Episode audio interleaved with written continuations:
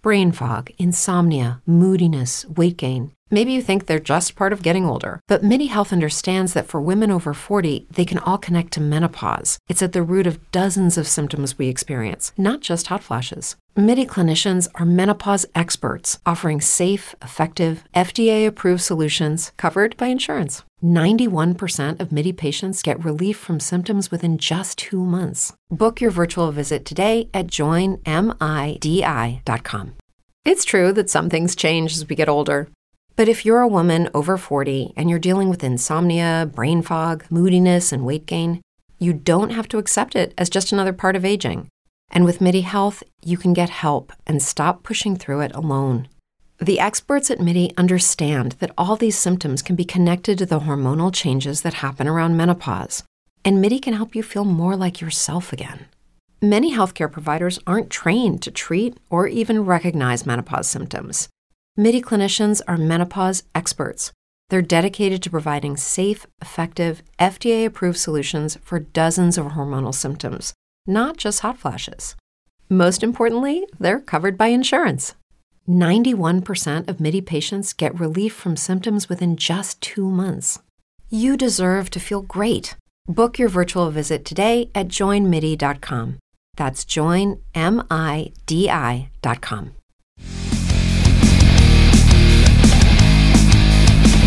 Bienvenidos a Metalópolis, la ciudad del metal mexicano, el podcast que nos transporta a todos los rincones del género, una metrópolis donde el idioma es el headbanging, el refugio cosmopolita para los fans de la contracultura, con sus anfitriones Eric Novelo y Valente Salazar.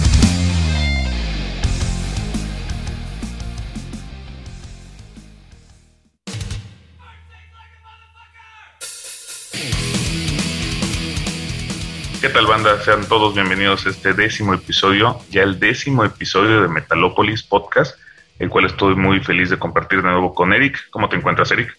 Hola Valente, estoy sumamente contento por llegar a este final de primera temporada. Como dices, ya son 10 episodios que hemos estado aquí, 10 semanas de compartir micrófono contigo para platicar de lo que más nos apasiona, lo cual para mí ha sido una experiencia inigualable. Sobre todo porque lo hacemos por puro amor al metal y no porque realmente tengamos un tipo de entrenamiento formal, sino aquí estamos platicando de lo que nos gusta y pasando un buen rato y esperando que nuestro querido público también lo haga, ¿no? Así es, 10 semanas de retos en las cuales hemos aprendido mucho, ya que como nuestra audiencia que nos escucha desde el primer episodio sabrá, tú y yo somos biólogos de formación, los cuales somos aficionados a la música, tú te desempeñas como bajista en una banda, yo soy un coleccionista del formato físico de la música y pues ninguno teníamos conocimientos sobre la grabación de un podcast o las herramientas necesarias para llevarlo a cabo, ¿no? Entonces, ¿cuál dirías que ha sido el mayor reto al que te has enfrentado en este tiempo que llevamos grabando? Híjole, es que sí son varios, ¿no? Eh, mencionar uno es un poco complicado, pero yo diría que el mayor reto de todo esto es la constancia, ¿no? Eh, siempre que uno empieza un proyecto, eh, lo hacemos con mucha ilusión, con mucho gusto, pero realmente la parte complicada no es empezar y hacerlo, sino ser constante. Es como con el ejercicio, ¿no? Eh, todas las personas empiezan a hacer ejercicio en enero, muy motivadas por sus propósitos de año, pero a ver si para marzo o abril, que nos están escuchando, a ver si siguen haciéndolo, ¿no? Entonces justo es igual. Aquí estamos con un proyecto muy padre, pero que sí requiere constancia, como lo sabrán seguramente nuestros colegas que tienen algún medio de metal, ¿no? Y pues en un podcast en particular se requieren diferentes tipos de eh, habilidades que al principio estábamos medio troncos, pero ahí vamos poquito a poquito intentando desarrollarlas. Se trata de planear episodios, escribimos guiones, nos organizamos entre los tres que estamos aquí, y digo tres porque somos nosotros, pero también Daniel que está en los controles. Es eh, organizarse con Terminal Coyoacán, que nos hace el gran favor de darnos un espacio para que digamos nuestras tonterías. Y también, bueno, en el, en el caso de, los episodios con invitados también se trata de organizarnos con ellos, ¿no? De intentar eh, buscar un espacio para que todos podamos platicar a gusto y luego hacerle un poco de promoción a esto, ¿no? Entonces, como dije, hacerlo una sola vez es algo sencillo, pero mantenerse ahí al pie del cañón semana tras semana y hacerlo con el gusto que lo estamos haciendo, creo que sí tiene su mérito. Y conforme pasa el tiempo, más retos pueden ir saliendo, ya que, bueno, para quienes escuchaban el primer episodio, yo me encuentro en una ciudad llamada Coatepec, en, en Veracruz la cual tuvo un crecimiento de motos de una forma impresionante ahorita durante la pandemia. Entonces cada día hay más y más motos y cada día se complica más grabar sin, sin tanto ruido de fondo. por eso se llegan a encontrar, a encontrar. Si llegan a escuchar de repente algún sonido que no debería de estar por ahí, pero que se coló, una disculpa, pero pues es parte del, del show de tratar de hacer todo esto. También lo que comentabas de los invitados, tratar de coordinar las horas, es inclusive tratar de coordinarnos entre nosotros, ya que la chamba también de repente te explota un poco más de lo, de lo pensado y pues puedes grabar más tarde, pero duermes menos y el otro día estás más madreado. Entonces sí, ha sido definitivamente todo, todo un viaje. Oye, cuando dices motos, ¿te refieres a motocicletas o a gente que anda bien pacheca? Ah, no es cierto. Oye, y, y de, de, los episodios que hemos grabado, ¿cuál dirías tú que es el episodio más, más chido hasta ahorita? ¿En cuál te la pasaste mejor? Para ser honesto, yo creo que el episodio en el que me la pasé mejor ha sido el de los subgéneros, ya que considero que todos los matices musicales que tiene el metal para ofrecer son impresionantes. Te encuentras bandas de todas partes del mundo con sonidos que de verdad, por más que lleves, que te gusta, 20 años en esto del metal, no terminas de conocerlo, no terminas y cada día salen bandas nuevas, movimientos nuevos y son cosas que, que te siguen impresionando. Entonces, si por mí fuera, podríamos armar un especial por subgénero del metal y con los subgéneros que trae cada subgénero, porque las ramificaciones ya cada día son más y más y más. Entonces yo creo que ese ha sido el que más he disfrutado, poder tratar de, de tomar lo más relevante de cada uno de esos movimientos y, y, y mostrárselo al público, aunque sea una forma hablada, pero tratar de motivarlos a que, a que descubran un poco más de música. Para ti, ¿cuál dirías que es el que más has disfrutado? Eh, el que mencionas de los subgéneros para mí también fue de los más interesantes. Para nuestro querido público que, no sepan de cuál hablamos, hablamos del episodio 7, que pueden encontrar en la misma página de siempre, terminalcodecanradio.com diagonal metalópolis. El episodio se llamó La filogenia del metal y hablamos un poquito sobre la historia y un poco la diversificación de géneros. Y ese tema a mí me parece también fascinante porque si, si tú buscas en Google ahorita, por ejemplo, subgéneros del metal, cada vez van, van saliendo imágenes más ramificadas en el que aparecen cerca de 60 subgéneros, incluso unas hasta 70. Así ya estamos en un punto en el que ya llegamos a, esta superdiversidad. Entonces yo, yo creo que sí valdría mucho la pena hacer eh, algunos episodios especiales de un subgénero en particular, ¿no? Hay cosas que vale mucho la pena explorar, como el avant-garde, por ejemplo, que es rarísimo. O eh, este, nos podemos ir a lo más clásico, ¿no? Como el heavy tradicional o el trash, ¿no? Pero bueno, yo la verdad es que me la he pasado muy bien en todos los, todos los episodios. Es, difícil también decirte uno favorito. Pero creo que eh, uno de los, de los grandes retos, pero también de las grandes satisfacciones que tengo es haber logrado el episodio especial 6 con nuestras tres invitadas de honor que tuvimos en su momento, tres mujeres de la escena metalera. Y también un poquito en el episodio 9 que pudimos hablar con, con nuestro amigo René Montt de la banda Neural Effects. Y también sobre cosas eh, chuscas del metal, cosas chistosas, ¿no? Realmente lo que más me emociona ahorita, más que acordarme del pasado, es un poco ver la proyección que puede tener el podcast hacia el futuro todos los temas y, el abanico que tenemos disponible para poder dialogar entre nosotros y, y, bueno, siempre esperando ser del agrado de nuestro público, ¿no? Y es que nunca vamos a terminar de hablar. Esto del metal y de la música en general tiene tanto para sacar, pero pues bueno, ¿qué te parece si vamos a la primera canción del episodio? Me parece perfecto. Hemos pasado ya nueve episodios y en ninguno hemos metido una de mis bandas absolutamente favoritas en la vida. No sé por qué nunca metimos una canción de ellos, pero bueno, es porque también intentamos darle espacio a las bandas mexicanas para que aquí tengan eh, nuestro público la oportunidad de escucharlos.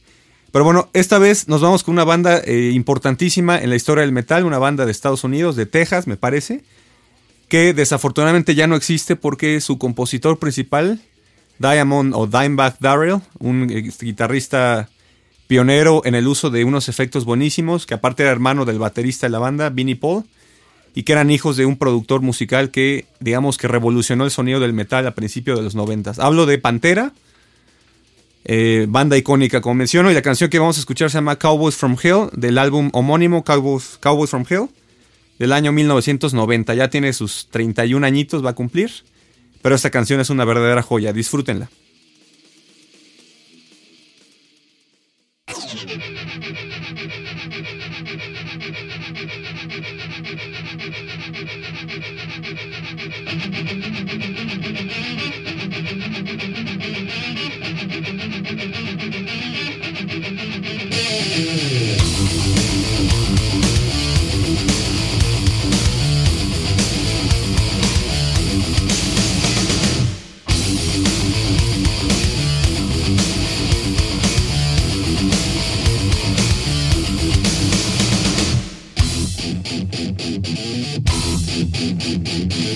Me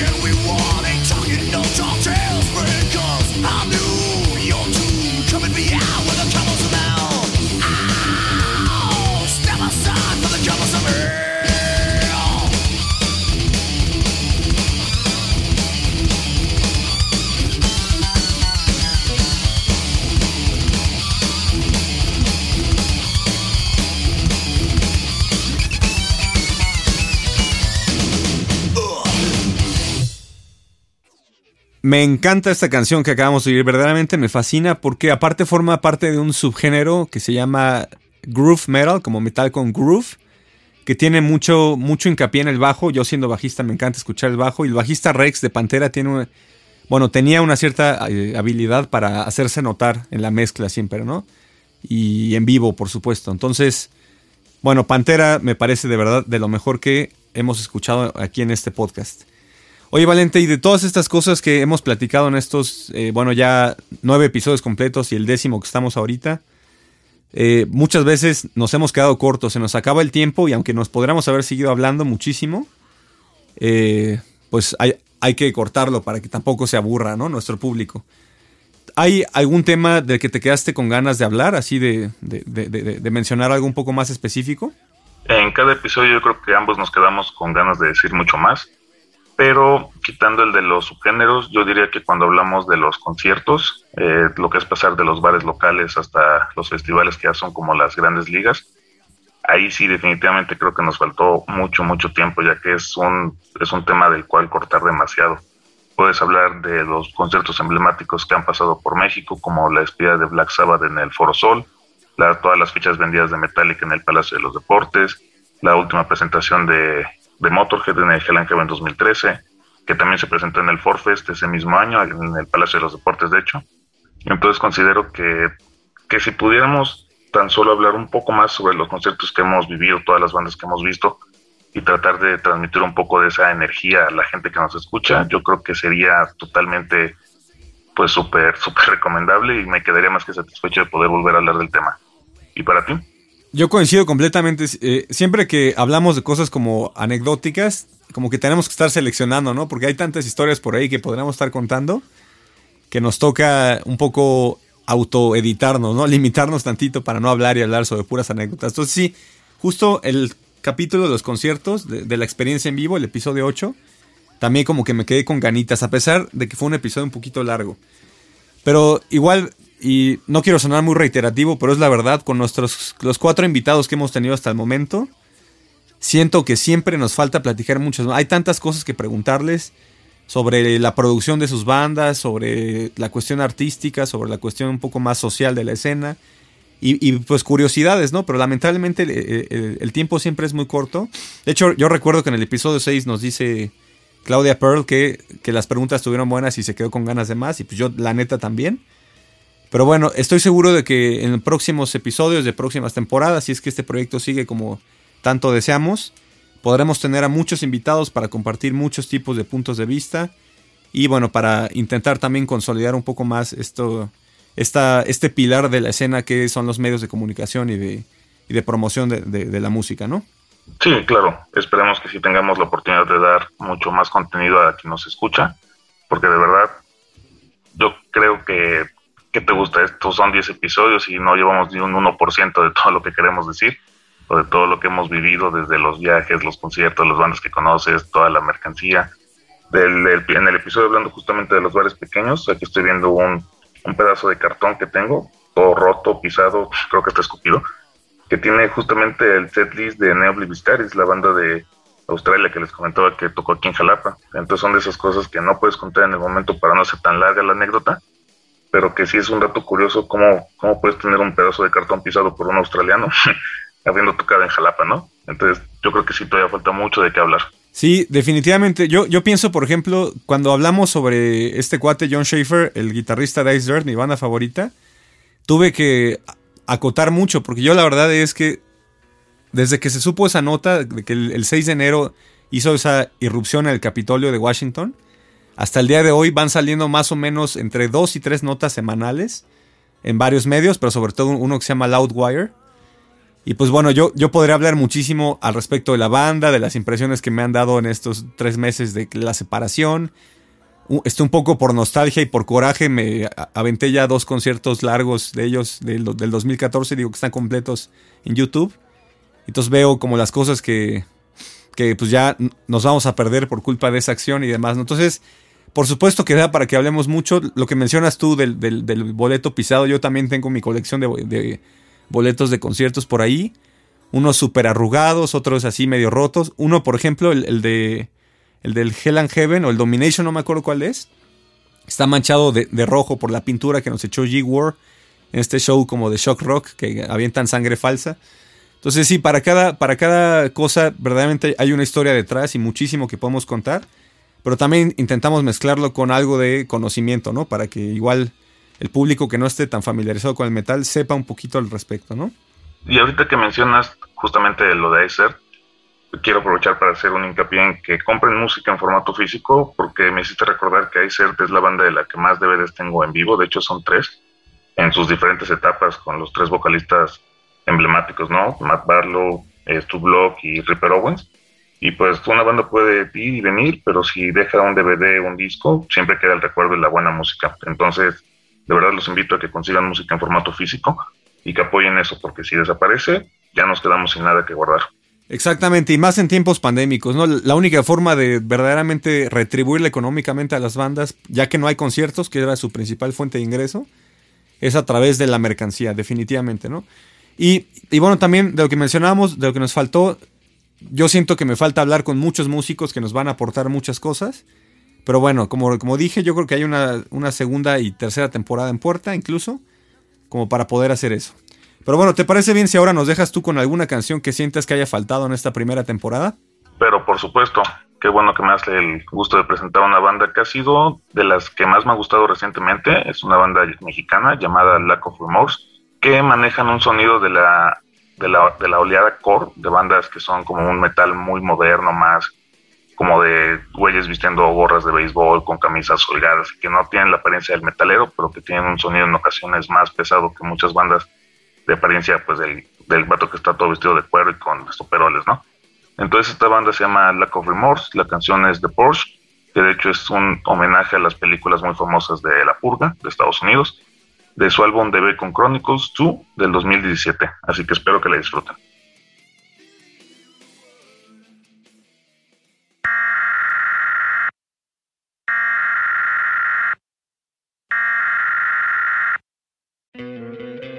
¿No te encantaría tener 100 dólares extra en tu bolsillo? Haz que un experto bilingüe de TurboTax declare tus impuestos para el 31 de marzo y obtén 100 dólares de vuelta al instante. Porque no importa cuáles hayan sido tus logros del año pasado, TurboTax hace que cuenten. Obtén 100 dólares de vuelta y tus impuestos con 100% de precisión, solo con Intuit TurboTax. Debes declarar para el 31 de marzo. Crédito solo aplicable al costo de la presentación federal con TurboTax Full Service. Oferta sujeta a cambios o cancelación en cualquier momento. With lucky landslots, you can get lucky just about anywhere. Dearly beloved, we are gathered here today to. Has anyone seen the bride and groom? Sorry, sorry, we're here. We were getting lucky in the limo and we lost track of time. No, Lucky Land Casino, with cash prizes that add up quicker than a guest registry. In that case, I pronounce you lucky. Play for free at LuckyLandSlots.com. Daily bonuses are waiting. No purchase necessary. Void where prohibited by law. 18 plus. Terms and conditions apply. See website for details. This is not a test. This is your emergency broadcast system announcing the commencement of the annual purge. Weapons of class 4 and lower have been authorized for use during the purge. Government officials of rank and 10 have been granted immunity from the purge and shall not be harmed. Any and all crime, including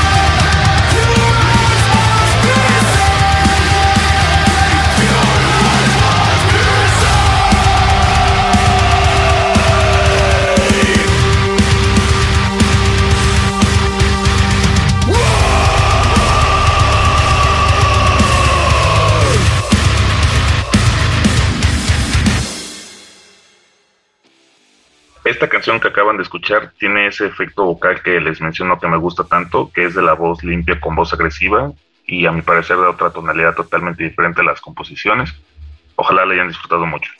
Y pues bueno, para mí es un gran gusto dar en esta ocasión la bienvenida a la persona que ustedes no escuchan, pero que nos hace un parote con cada grabación, ya que como les comentábamos en algún episodio, que así como nosotros vemos a las bandas en el escenario, pero por detrás hay un equipo de ingenieros de audio, de técnicos instrumentos que les ayudan para hacer la banda que son, así nosotros contamos con el apoyo de Daniel Novelo, hermano de Eric, el cual tengo mucho gusto en saludar. Daniel, ¿cómo te encuentras? Bienvenidos al tercer segmento del episodio 10 de Metalopolis, la ciudad del metal mexicano. Me encuentro muy bien, Valente, muchas gracias. Muchas gracias por la invitación para platicar con ustedes esta vez delante del micrófono. Eh, gracias a Terminal Coyoacán y por supuesto muchas gracias a todo el público que nos ha seguido a lo largo ya de estos 10 capítulos de este proyecto. Eh, te saludo también a ti, Eric, que casi no nos vemos a pesar de que vivimos en la misma casa. ¿Cómo estás? ¿Cuánto tiempo sin vernos y sin platicar, verdad? no, a ver, yo quiero empezar por preguntarte cómo te sentiste la primera vez que te dije que ibas a tener que estar editando cada semana todas las cagadas que íbamos a estar haciendo Valente y yo mientras habláramos del podcast. ¿Qué, qué, qué reto te representa esto? Y si nos puedes contar un poquito sobre cómo fue eh, tu, tu sensación cuando supiste del proyecto, si te emocionó igual que a nosotros. ¿Cómo es estar detrás de todo esto? Bueno, pues muy emocionado, igual que ustedes. Eh, yo sabía que yo iba a estar detrás de los controles y no al frente del micrófono. Eh, en ese momento no sabíamos toda la implicación en cuestión de tiempo y esfuerzo que requería este proyecto con respecto a la edición. Pero fíjate que el mayor reto es la distancia, ¿no? Porque la interacción entre tú y Valente no, no es lo mismo si estamos en una plataforma de videollamada, que en este caso utilizamos Zoom. la distancia impide que sea una conversación mucho más fluida porque de repente hay un retraso en la señal, de repente eh, hay una conexión inestable, ¿no? Y luego el, audio eh, capturado a través de Zoom, pues no es el ideal, ¿no? Entonces, eh, el, reto más, más que la edición ha sido el, lograr que, se, que es tener una conversación fluida a la distancia, ¿no? Valente vive en otra ciudad y nosotros no podemos controlar el audio y el equipo que que él tiene allá. Aquí nosotros nos estamos grabando localmente, entonces tenemos control sobre los parámetros del audio, la, acústica del lugar, eh, las ganancias del preamplificador, por mencionar algo súper técnico, ¿no? Entonces el, mayor reto ha sido por, por la distancia y pues sí, siempre hay, eh, siempre se presentan cuestiones técnicas ahí que pues no podemos controlar 100% por no estar presentes, ¿no? Aprovechando que mencionas el tema de los fallos técnicos que se presentan o de los retos que es para ti el estar editando los episodios de Metalopolis, para las personas que nos escuchan y que quizá quieran entrar también al mundo de los podcasts y que como nosotros puede que no tengan idea de cómo hacerle, ¿qué consejo les podrías dar o qué herramientas les podrías recomendar para empezar el camino? Uy, acabas de abrir una caja de Pandora porque yo podría hablar de esto durante horas y horas, así que la segunda temporada de Metalopolis va a ser pura tecnocharla. No, no es cierto. Este, pues mira, alguien que quiera incursionar con algo súper rústico, súper sencillo, podría utilizar un celular con una aplicación que capture audio de manera decente y que lo pueda exportar después a su computadora para subirlo a la plataforma que deseen. Sería básicamente grabar una toma sin gran edición o, sin nada de edición y pues el audio así tal cual quedó, ¿no? Eh, pero yo recomendaría que mejor se saltaran al siguiente nivel directamente, que sería conseguir un micrófono USB. El micrófono USB convierte la, USB convierte la señal de audio de su voz en datos digitales que puede manejar la computadora y los capturarían en algún programa de, libre distribución como Audacity, me parece que van en, en la versión 3 es un software eh, gratuito y en ese sí se puede hacer eh, pues edición, recorrer en el tiempo, borrar, copiar, pegar múltiples tomas y procesar con eh, ecualización, compresión y otros efectos, ¿no? El siguiente nivel sería pues una configuración parecida, pero en vez de un micrófono USB ya se conseguirían una interfaz de audio. Una interfaz de audio es un aparatito, una tarjeta de audio externa a la computadora que viene en una carcasa, es como una cajita que trae ya preamplificadores para conectar micrófonos profesionales. Podrán conseguirse un micrófono de condensador, que ya es más caro. La interfaz les permite monitorizar eh, con mejor calidad con audífonos o conectar bocinas más profesionales o monitores profesionales. Eh, pueden ajustar las ganancias y entonces ustedes capturan el audio en un programa que igual puede ser de libre distribución o algo más robusto, ¿no? Eh, se me ocurre Reaper, porque Reaper es barato, eh, pero hay otros programas como Logic, que es el que usamos aquí, Cubase, les iba a decir Pro Tools, pero mejor no se metan con Pro Tools porque el esquema de negocio de la compañía no es muy pues no es muy favorable con el usuario como, eh, en las últimas versiones, ¿no? Eh, y una configuración ya totalmente profesional, pues implica lo mismo, pero con equipo, pues mucho, mucho más sofisticado, ¿no? Eh, una interfaz más flexible, con los conversores y preamplificadores de la mejor calidad, un conjunto de micrófonos que favorezcan el timbre de los locutores, y pues sí, un programa profesional que les permita editar y procesar pues con la mayor flexibilidad el, audio, ¿no? Si ustedes ya van a incursionar a un nivel súper profesional o, semi profesional, ya habrán pasado por, por lo primero, entonces realmente no tiene mucho caso eh, detallar todo el, procesamiento que se hace o todo el equipo que se requiere. Eh, algo que es muy importante es eh, controlar el espacio de grabación. Normalmente no grabamos en espacios profesionales, es, es casero el asunto pero eso no significa que no se pueda capturar un buen audio. Eh, hay que intentar remover eh, pues lo, malo del cuarto donde estamos grabando, ¿no? A veces hay resonancias ahí, frecuencias parásitas o interferencia destructiva. Entonces yo les recomendaría grabar en un espacio libre de ruido en la medida de lo posible. Eh, a lo mejor un cuarto que esté lleno de muebles acoginados. El chiste es que no haya reflexiones por superficies paralelas que interfieran con su voz, como un eco que no se desea. Eh, a lo mejor pueden colocar atrás de ustedes, no sé, eh, colgar ropa o, tener un librero con muchos libros para que disperse el eco eh, de manera difusa y no, no interfiera con, con, su voz, ¿no? Y bueno, hablando de los programas de procesamiento, es importante aprender a, a, editar, a juxtaponer tomas, eh, porque a veces hay que hacer como una especie de remiendo del audio porque la toma quedó bien, pero por ahí una palabrilla está mal o algo del contenido que se quería decir pues se dijo mal, ¿no? Eh, y, entonces la edición es importante para tener un podcast mucho más limpio, sin los errores que puedan distraer, ¿no? Al escucha. Y pues lo último sería procesar. Eh, ya les mencioné la ecualización, sirve para limpiar la voz, eh, para quitar como el rumble del, cuarto en el que están, eh, quitando frecuencias muy bajas o eh, también pueden subir la inteligibilidad del, discurso al, aumentar las frecuencias medias altas, quitar ahí este, de repente algunos ruidos que, que están por ahí distrayendo del audio y pues también comprimir, ¿no? Comprimir eh, significa nivelar el volumen eh, de la señal para que no haya partes muy altas o muy, muy bajas en volumen. Eh, y finalmente masterizar, ¿no? Que es adaptar la mezcla final del audio al medio en el que se va a reproducir, las características del audio a los requisitos de la plataforma, exportar y etiquetar el archivo correctamente, sobre todo si un tercero es quien lo va a subir a la plataforma final de consumo, ¿no? Órale, pues muy interesante todas estas cosas que nos cuentas sobre, digo, unos consejos muy básicos desde el podcast más chafa posible, digamos, hasta un podcast profesional. Y otro reto, la verdad, al que yo he visto que te has enfrentado en estas semanas, es a poner música, porque la música que, eh, las canciones que ponemos veo que tienen diferentes, eh, digamos, niveles de, de volumen, por ejemplo de, calidad en la producción y demás. Entonces hay que intentar homogeneizar un poquito para que se un producto un poco más chido.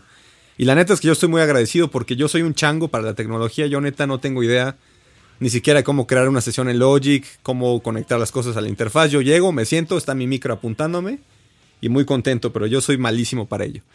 Pero bueno, cambiando un poquito el tema y para que no sea pura tecnocharla, quiero preguntarte algo que yo conozco la respuesta porque hemos platicado esto durante años, pero me gustaría que nuestro público también conociera esta postura. Tú, honestamente, ¿qué es lo que piensas del metal mexicano? Yo sé que tú eres metalero igual que Valenti que yo, pero no sé si realmente compartas tanto ese gusto por el metal. ¿No te encantaría tener 100 dólares extra en tu bolsillo? Haz que un experto bilingüe de TurboTax declare tus impuestos para el 31 de marzo y obtén 100 dólares de vuelta al instante. Porque no importa cuáles hayan sido tus logros del año pasado, TurboTax hace que cuenten. Obtén 100 dólares de vuelta y tus impuestos con 100% de precisión, solo con Intuit TurboTax. Debes declarar para el 31 de marzo. Crédito solo aplicable al costo de la presentación federal con TurboTax Full Service. Oferta sujeta a cambios o cancelación en cualquier momento. De hecho, en casa. ¿Qué, ¿Qué piensas tú que le podría faltar al metal mexicano para convertirse en potencia? Uy, pregunta cargada ya desde ahorita.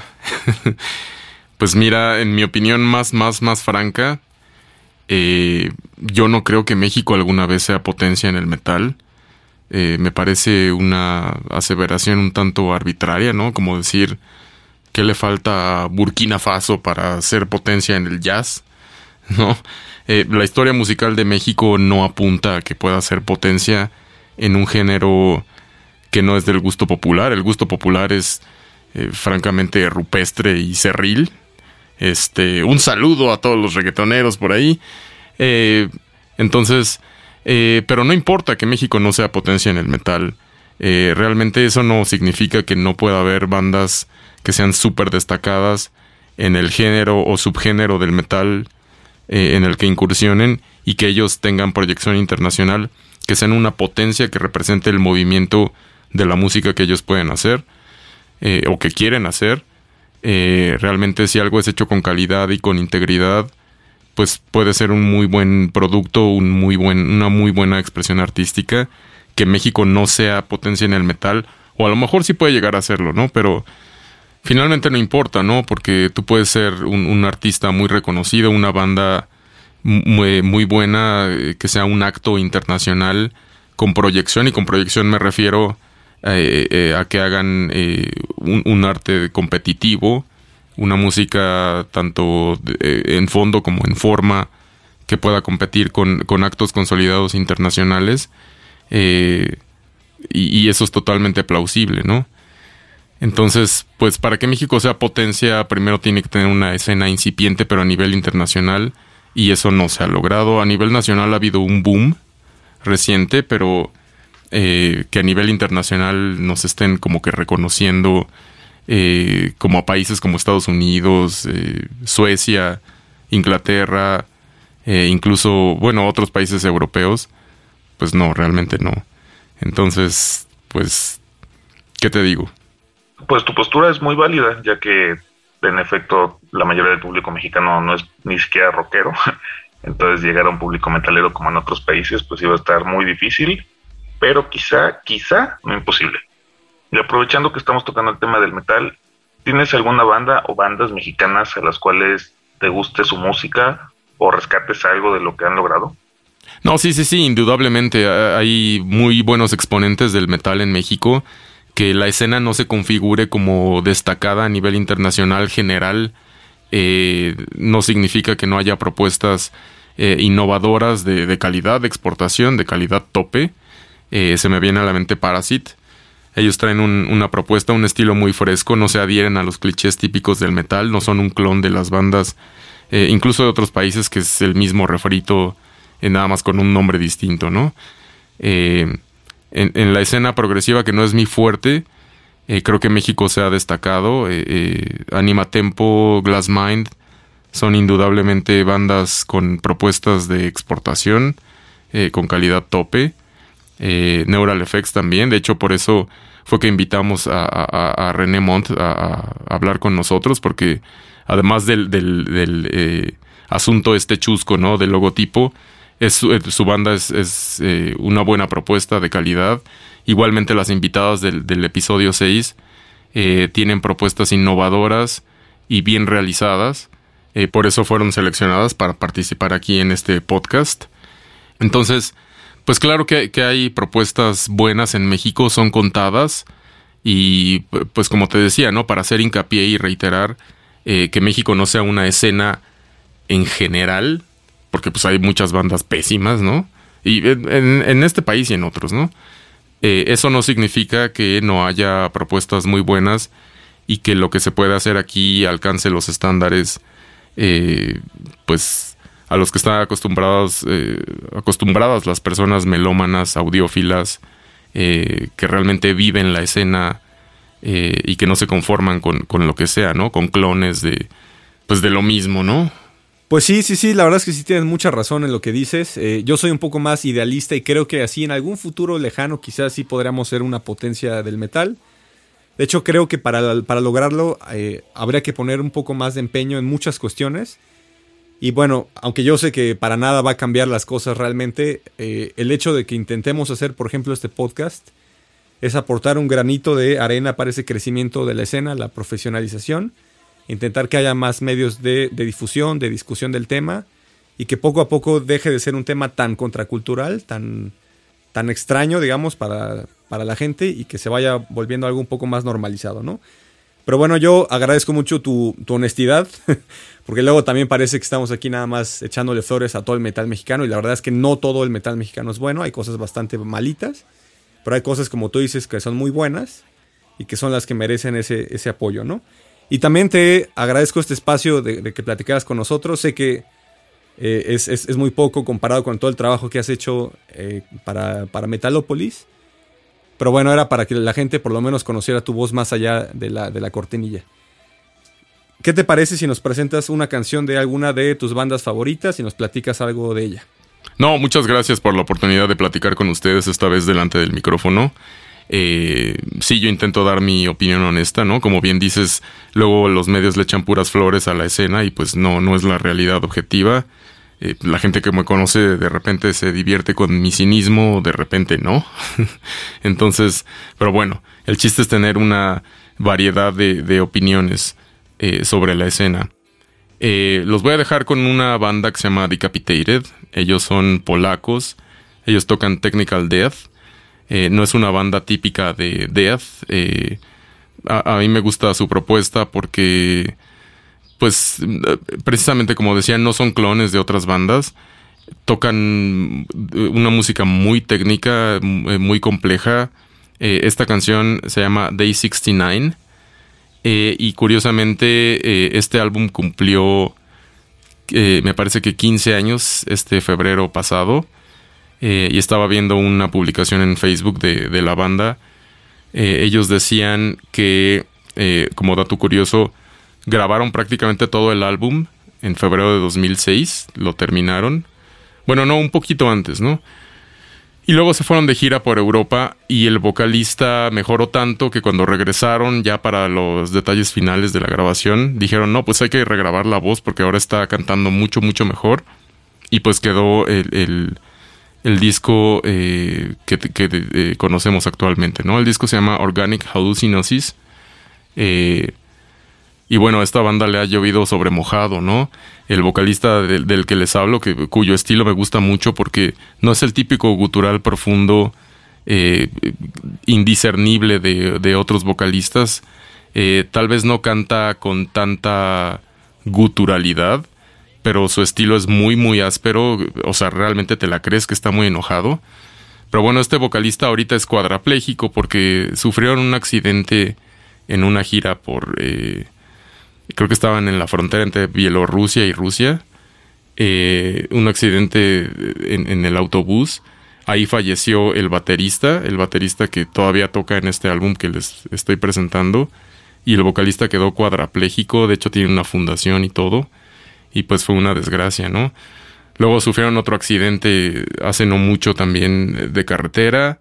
Eh, luego estaban en un vuelo que no pudo aterrizar bien y el avión cayó de panza, ¿no? Eh, y entonces, pues, terrible. Y de lo peor que les ha pasado también, digo, además de, los eh, accidentes trágicos, pues estuvieron acusados de, de, un caso de abuso sexual que luego se comprobó que no era cierto por todas las inconsistencias y los testigos y las mentiras de, de la supuesta víctima, estuvieron en, en, pues realmente en la cárcel en 2017 unos meses en Estados Unidos y luego en, en detención preventiva y pues les fue muy mal, ¿no? Eh, pero bueno, esta canción se llama Day 69, quiero que oigan el solo de guitarra, quiero que oigan los polirritmos, quiero que oigan el solo de batería porque esta canción fue compuesta realmente por el baterista y luego su hermano el guitarrista, el que sobrevivió al accidente, eh, y que no tiene ninguna secuela ni nada.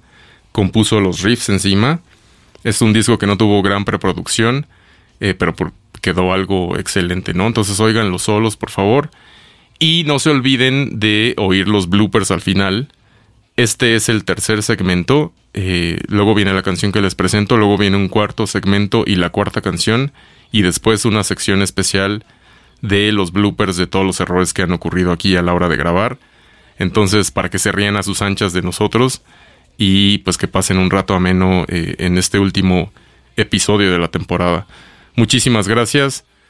Gracias a los invitados, gracias a eh, Marisol Pacheco, gracias a Terminal Coyoacán, gracias Eric, gracias Valente y gracias al público sobre todo. Ustedes son los que hacen el medio eh, posible, ¿no? Nos vemos.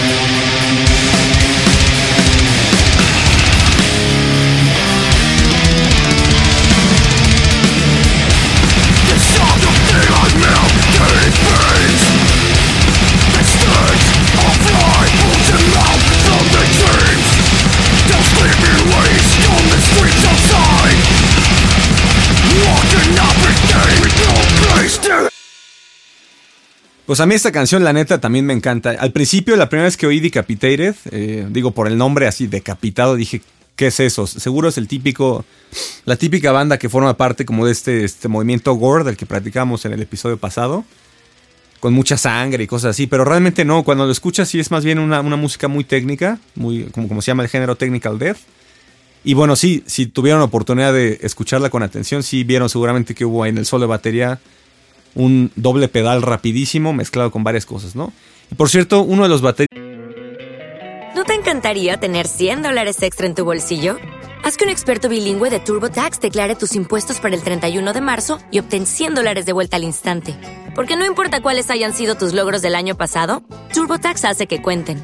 obtén 100 dólares de vuelta y tus impuestos con 100% de precisión, solo con Intuit TurboTax.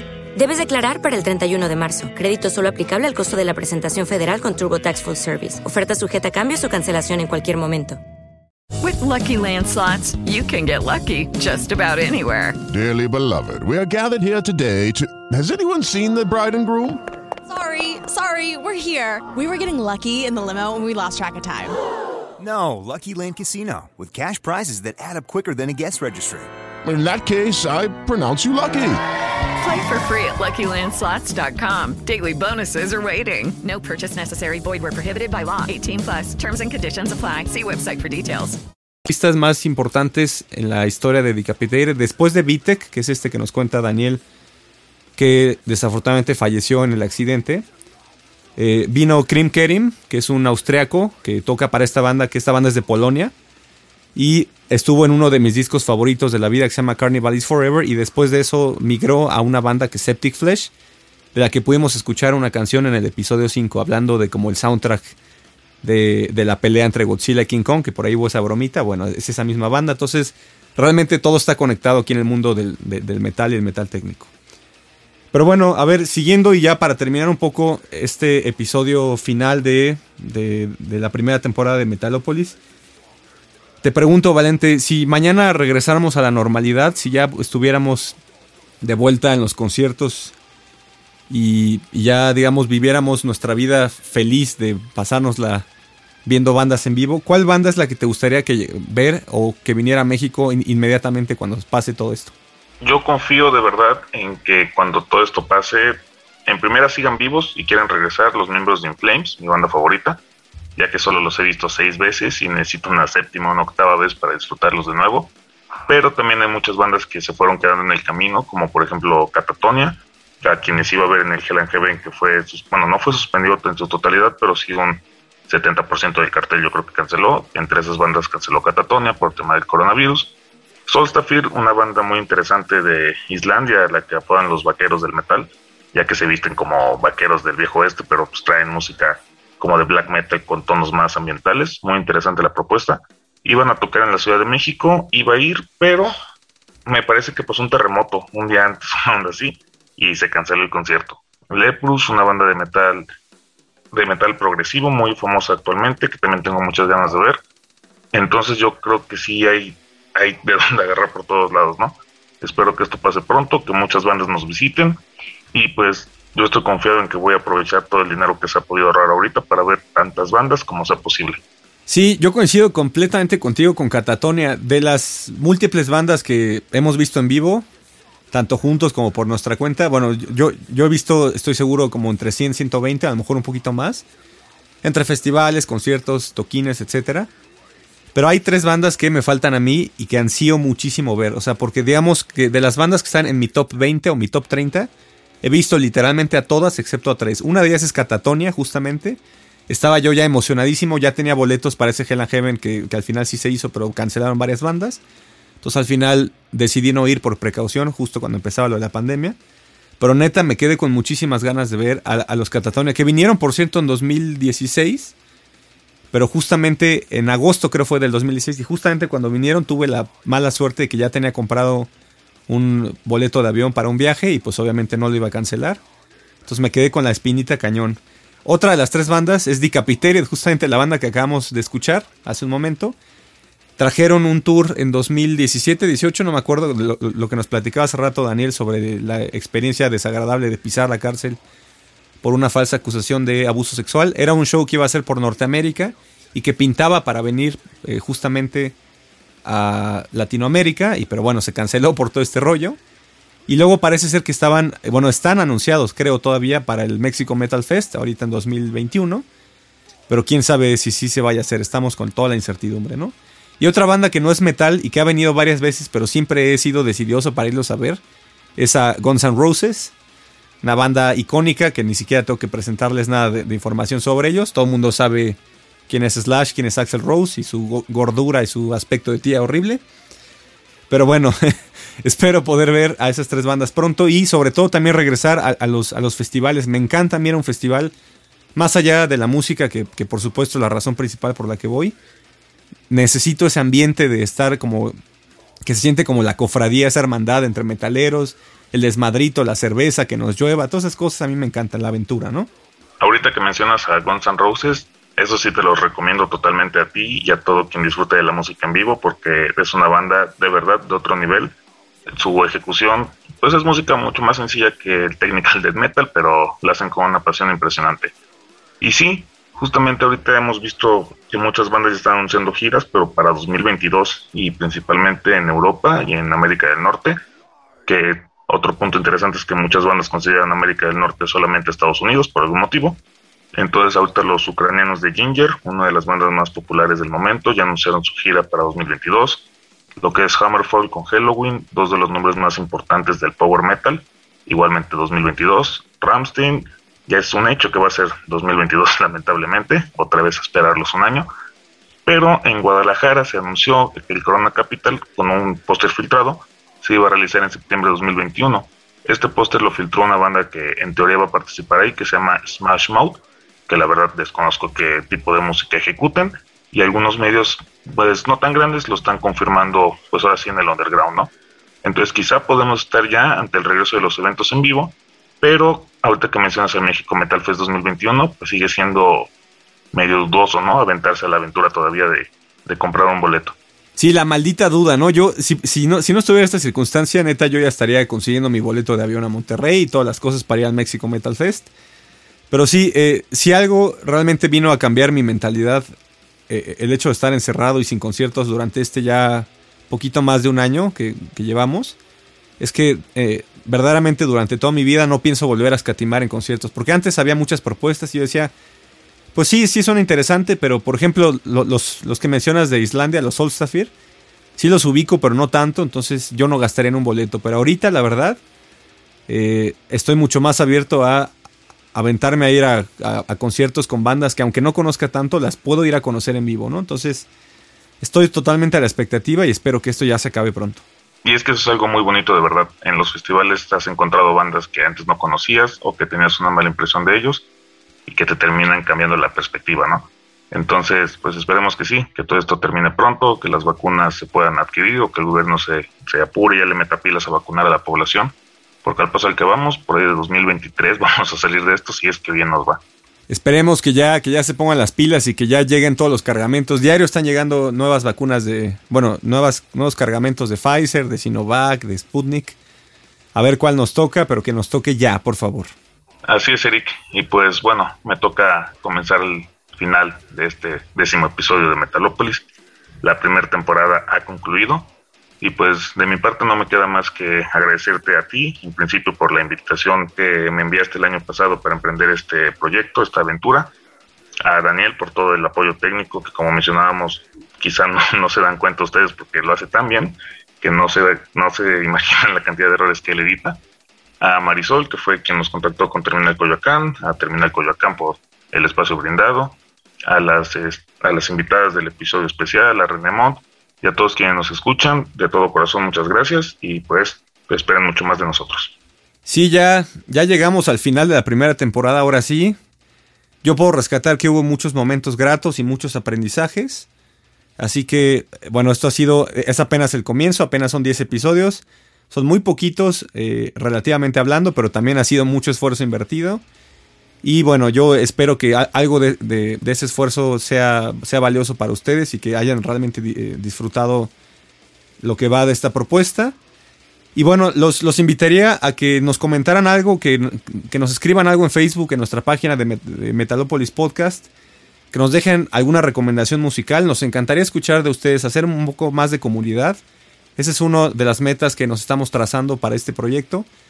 Que no seamos nada más nosotros dos hablando, sino que sus opiniones se puedan escuchar, incluso lleguen al, programa, ¿no? Para que todos tengamos una voz.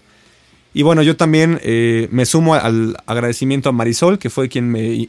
Marisol Pacheco, que fue quien me invitó a este proyecto. Está llevando las cosas muy bien, está trabajando durísimo en esta plataforma Terminal Coyoacán. Y la verdad es que hay una oferta muy interesante. No somos nada más nosotros de Metalópolis. Hay un podcast sobre rock iberoamericano llamado El Tianguis Sonoro. Hay un podcast sobre política con unos segmentos muy cortitos llamado Real Politik 101. Hay un podcast de música de videojuegos que se llama Del Beat a la Orquesta, que también vale mucho la pena. Lleva más de 200 episodios, pero apenas fue una incorporación en Terminal Coyoacán. Y por ahí están saliendo programas en vivo. Ella misma conduce uno que se llama Pretexto los viernes. Entonces, invitamos a, a nuestro quiero público a que también acompañe esas propuestas. Son muy interesantes. Estamos intentando, desde la, desde la postura como independiente, más allá de los medios tradicionales de comunicación, hacerle ruido a lo que quizá no tiene el apoyo suficiente en nuestro país, ¿no? Y bueno, además de Marisol y todo el equipo de Terminal Coyoacán, un agradecimiento grande a nuestros invitados, como dijiste, Valente, un agradecimiento grande a Daniel por ayudarnos tanto con el apoyo técnico. Y el agradecimiento final es a todas esas personas que yo conozco muy bien, algunas, no a todas, eh, pero sé que nos están escuchando cada episodio. Neta, neta, no saben lo feliz que me hacen. Eh, cuando me hacen algún comentario, ya sea está alguna crítica constructiva o no, a mis amigos, a mi novia, etcétera. Entonces, este, de verdad, muchas gracias y esperamos que la segunda temporada la, disfruten tanto como esta o un poco más. Va a haber muchas sorpresas, vamos a hacer muchas nuevas eh, dinámicas, muchos invitados. Por ahí vamos a ver si sacamos algún tipo de mercancía de playeras. Entonces, bueno, esperemos seguir contando con su apoyo y por lo pronto eh, no sé si quieras tú dejar la última canción del episodio Valente. Y yo me despido. Muchas, muchas gracias. Aprovechando que estamos diciendo esto de que nos sigan en las redes sociales, para el fin de temporada vamos a hacer unas pequeñas rifas por ahí. Entonces, si quieren, ahora es cuando para visitar la página. Y ahora sí, la última y nos vamos. Vamos a poner una banda de Suecia, de las más reconocidas del metal, llamada Opet, con una canción que se llama Borden, la cual es de un disco llamado Watershed del 2008 esta es una banda que nos gusta mucho a Daniel, Eric y a mí. Hemos tenido oportunidad de verlas en vivos un par de veces.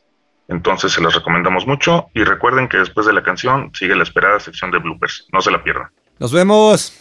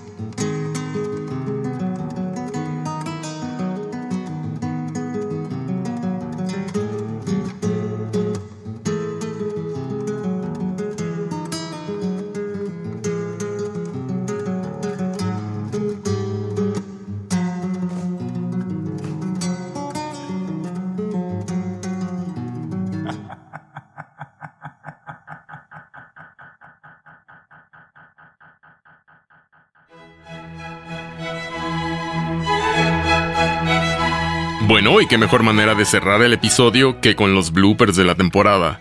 Vamos a empezar desde lo más trivial hasta lo más chusco. A esta sección yo la llamo ruidos extraños.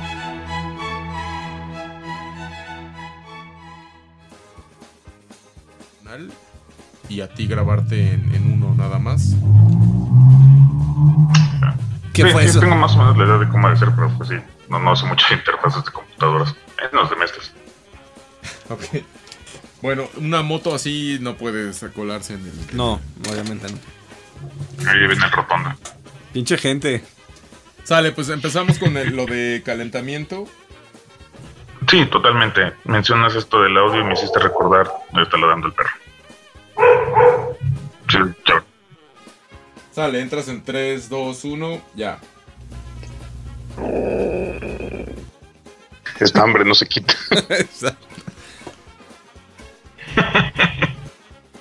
Y por supuesto, no podrían faltar los estereotipos. Bueno, no se podía, no se podía esperar mucho del, del ámbito peruano en el No, metal. pero tampoco, pero tampoco de los. Suban esto, por favor. tampoco, tampoco de los gringos, dicen. La Bueno, no. xenofobia de uno de los presentadores. El único chiste es de que piensan que todo acá en Monterrey nos la pasamos haciendo carnita asada en todos lados.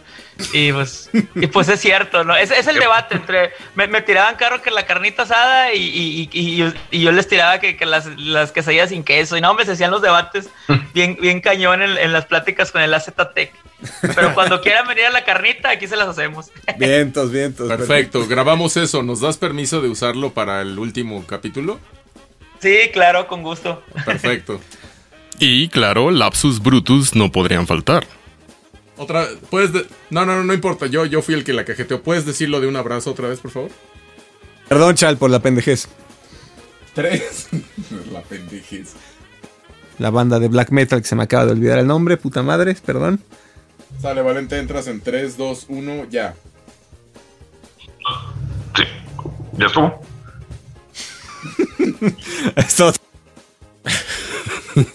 es que se me va el avión de lo que me dijiste. Eh, exacto. eso sí se queda ahí. Espera, ¿va- ¿vas a dejar eso o, o vas a borrar? ¿Me hablas a mí? No, no, espera. ¿Cómo que no sabes? Es que no sé qué quieren hacer. ¿Va, va a repetir o qué? Porque su guitarrista, justo John Schaefer, el compositor principal, formó parte de los principales asaltantes al Capitolio pasado 6 de enero. ¿Al Capitolio o al Capitolio? Al Capitolio, al Capitolio, se me, se me, se, se me barrió por ahí. Entonces, eh, es un personaje con cierta trascendencia en el mundo del metal, quizá no tan famoso como otros. Y sin duda los idiomas pueden ser difíciles. Cannibal Corpse, que cuentan con uno de los vocales más brutales de la historia. George Corpse Grander Fisher. Ed Fisher. Voy a repetir eso. Aquí me voy a trabar porque hay una banda que no sé cómo se pronuncia. Que es el nombre del dios este de Lovecraft, el Arlai. R apóstrofe L H Y E. Eh, es que no hay una pronunciación porque por- eh, eh, es un idioma que no existe, pero se puede decir Riley o Riley, como quieras. A lo mejor puedo repetir lo que dije. Claro que sí. Los voy a dejar con la canción Orn, Part 2, As Ember Dance in Ice. A ver, aguanten. Ahí tengo un problema con la pronunciación. ¿Cómo se pronuncia? Pero el más complicado es el español mismo. A esta sección yo la llamo trabalenguas, bla bla bla y... Aquí en el caso de Veracruz hay una estación de televisión. No está mal dicho eso. ¿Se traen? Ah, ok. Ah. ¿Te parece? Canción oficial, como. ah, bla, bla. Las. dis- las disqueras. realmente ya me trabé. Sí, ese es, eso es claro con el. bla.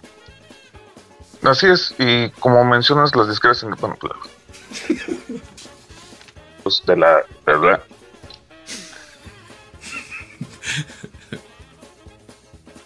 Les bla bla. ¿Qué te parece? Bla bla. Estuvo mal. Otra, otra, otra. Otra vez. Entras en 3, 2, 1, ya. Bienvenidos a Metalópolis. Hoy estoy sumamente contento porque es nuestro primer... eh, 3, 2, 1, ya. Bienvenidos a Metalopolis. Hoy estoy sumamente contento porque es nuestro primer episodio con invitadas en el mismo. Eh, la madre, espera. Ocasionando un subgénero llamado. Aquí lo estoy cagando mucho, perdón. no sé si lo quieres como quieras, ¿eh? Han denominado Latin Jazz. Latin jazz. A la cual. A la cual. Habla. Perdón. A la cual han denominado metal latino. ¿Qué más? Lo que habla. A que Chulia Lisa. Bla, A, la, a los cuales. Bla, Perdón, que me confundí. Creo que me quedo hasta concreto Records. Y ya. No, no, dilo, dilo. Bla, bla, voy a repetirlo. Porque, como bien sabemos, los lugares que están más. más bla. Aguante metro. Para el fin de la, para el, del año pasado. Para, para, bla. Bienvenidos al episodio. No, es cierto, es ahí. Perdón. bloopers, a ver. Pues lo pongo en bloopers. Porque es que no iba a decir episodio, iba a decir segmento. Sí, las recorcha. Perdón. Papá, el blooper. La reconcha del Exacto, la reconcha. ¿Cómo dice este comentarista deportivo? Las recontra malditas dudas. Bueno, voy a decirlo otra vez. Y es que es algo muy bonito en los festivales, bla. Que representan tres diferentes momentos o tres diferentes. No, a ver. Y además de dominar los trabalenguas, nuestros locutores también cantan. Esta sección yo la llamo Tarantantan, ya la cagué. Y también es este Tarantantan, ya la cagué.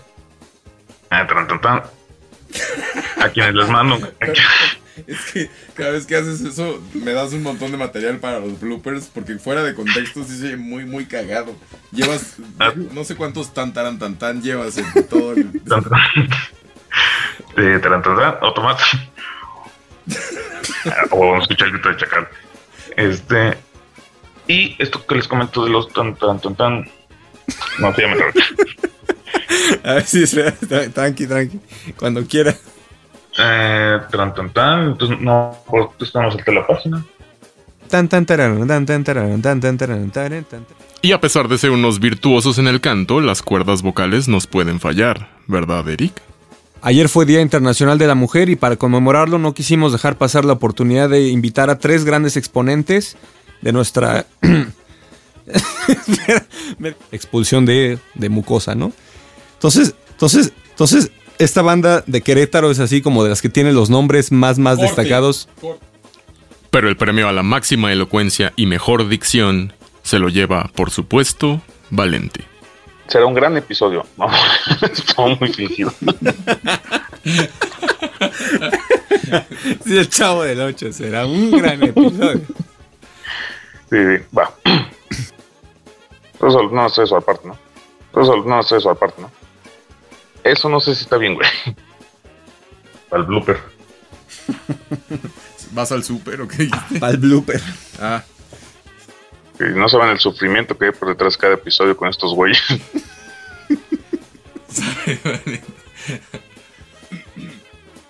Una estrella desciende, sí.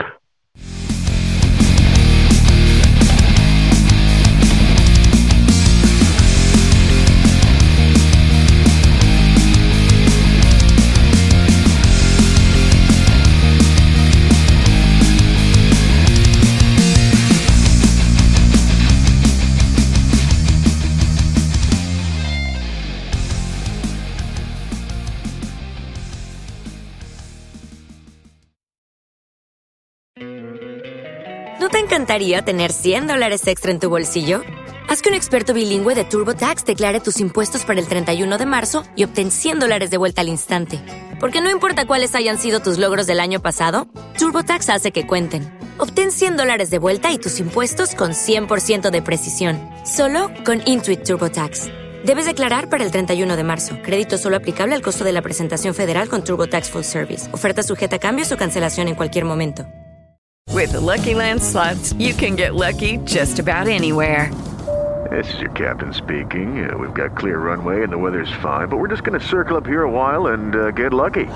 No, no, nothing like that. It's just these cash prizes add up quick. So I suggest you sit back, keep your tray table upright, and start getting lucky. Play for free at LuckyLandSlots.com. Are you feeling lucky? No purchase necessary. Void where prohibited by law. 18 plus terms and conditions apply. See website for details.